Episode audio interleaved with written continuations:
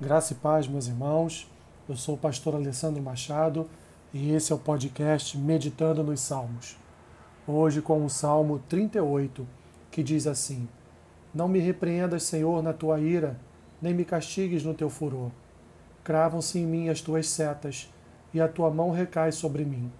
Não há parte sã na minha carne, por causa da tua indignação.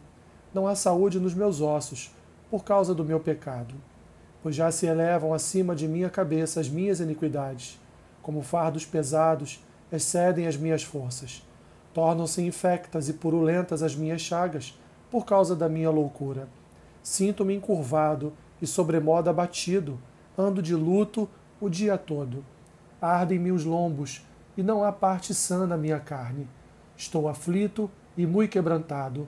Dou gemidos por efeito do desassossego do meu coração na tua presença, Senhor, estão os meus desejos todos, e a minha ansiedade não te é oculta.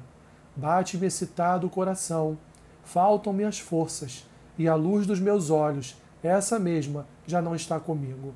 Os meus amigos e companheiros afastam-se da minha praga, e os meus parentes ficam de longe.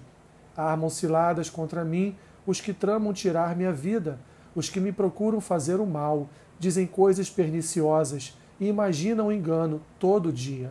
Mas eu, como surdo, não ouço, e qual mudo, não abro a boca. Sou com efeito, como quem não ouve, e em cujos lábios não há réplica. Pois em ti, Senhor, espero, tu me atenderás, Senhor, Deus meu. Porque eu dizia: Não suceda que se alegrem de mim e contra mim se engrandeçam quando me resvala o pé, pois estou prestes a tropeçar, a minha dor está perante mim Confesso a minha iniquidade, suporto tristeza por causa do meu pecado, mas os meus inimigos são vigorosos e fortes. E são muitos os que sem causa me odeiam. Da, da mesma sorte, os que pagam o mal pelo bem são meus adversários, porque eu sigo o que é bom. Não me desampares, Senhor, Deus meu, não te ausentes de mim. Apressa-te em socorrer-me, Senhor, salvação minha. Salmo de Davi, um lamento, mas também uma penitência. Ele pode estar sofrendo de uma enfermidade associada ao seu pecado. O salmista deixa claro que todos os problemas que tem enfrentado estão ligados diretamente ao seu pecado. Ele invoca o Senhor para obter seu favor em meio a essa dor. Ele lamenta que, por causa do seu pecado, seus amigos o abandonaram e seus inimigos viram uma oportunidade de atacá-lo ele anda sem paz em seu coração. Nos versículos 1 ao 8, o salmista expõe sua angústia de mente e corpo, reconhecendo que merece essa punição de Deus por seu pecado. Deus, segundo o salmista, está lhe disciplinando. Suas setas e sua mão estão sobre a sua vida de forma a adoecê-lo no corpo e na mente. Ele sente todo o peso do juízo disciplinador de Deus seu desespero é aparente no salmo e tudo por causa dos seus pecados. Há um relacionamento direto entre a ação divina e os pecados de Davi, e o resultado é terrível. Davi sente o resultado dos seus pecados no terror da ação divina, com a disciplina aplicada, quase custando-lhe a própria vida. Davi vai ficando solitário pelo caminho.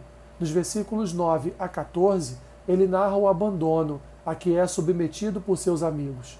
Passa a ser uma vítima solitária e fica suscetível aos seus adversários. Seus amigos não lhe servem de ajuda, todos, os, todos o abandonaram, talvez por conta de seus pecados ou de suas enfermidades, mas tornou-se um sofredor, sofredor solitário e desamparado. Ele está desprotegido por todos os lados, uma presa fácil para seus inimigos que só aguardavam uma oportunidade. Mesmo diante deste quadro cruel, Davi não desvia sua esperança do Senhor. Nos versículos 15 a 22, ele declara que sua esperança está voltada para a misericórdia de Deus. Nesta convergência de louvor, o salmista se reanima em Deus. Ele conhece a boa mão do Senhor, que o salvou em tantos outros momentos de sua história, o resgatando do vale da sombra da morte. Agora ele entoa um novo cântico. Canta a esperança de que a sua confissão de pecados remova a pesada disciplina de Deus garantindo-lhe a vitória sobre os seus adversários e a sua salvação. Por fim, o salmista reconhece seus pecados diante de Deus, sabendo que terá que suportar a dor da tristeza, uma mancha em sua vida com Deus, e assim ele confia que será perdoado e salvo pelo socorro de Deus. Aplicações do Salmo. Primeira, o pecado sempre traz sofrimento. Segunda, algumas vezes sofremos e não reconhecemos que é por causa de um pecado. Terceira, Deus disciplina seus filhos porque ele os ama.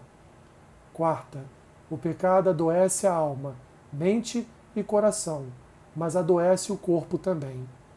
Quinta, o pecado escandaliza quem está próximo. Sexta, arrependimento e confissão são os únicos meios de se alcançar o perdão de Deus. Isso é graça.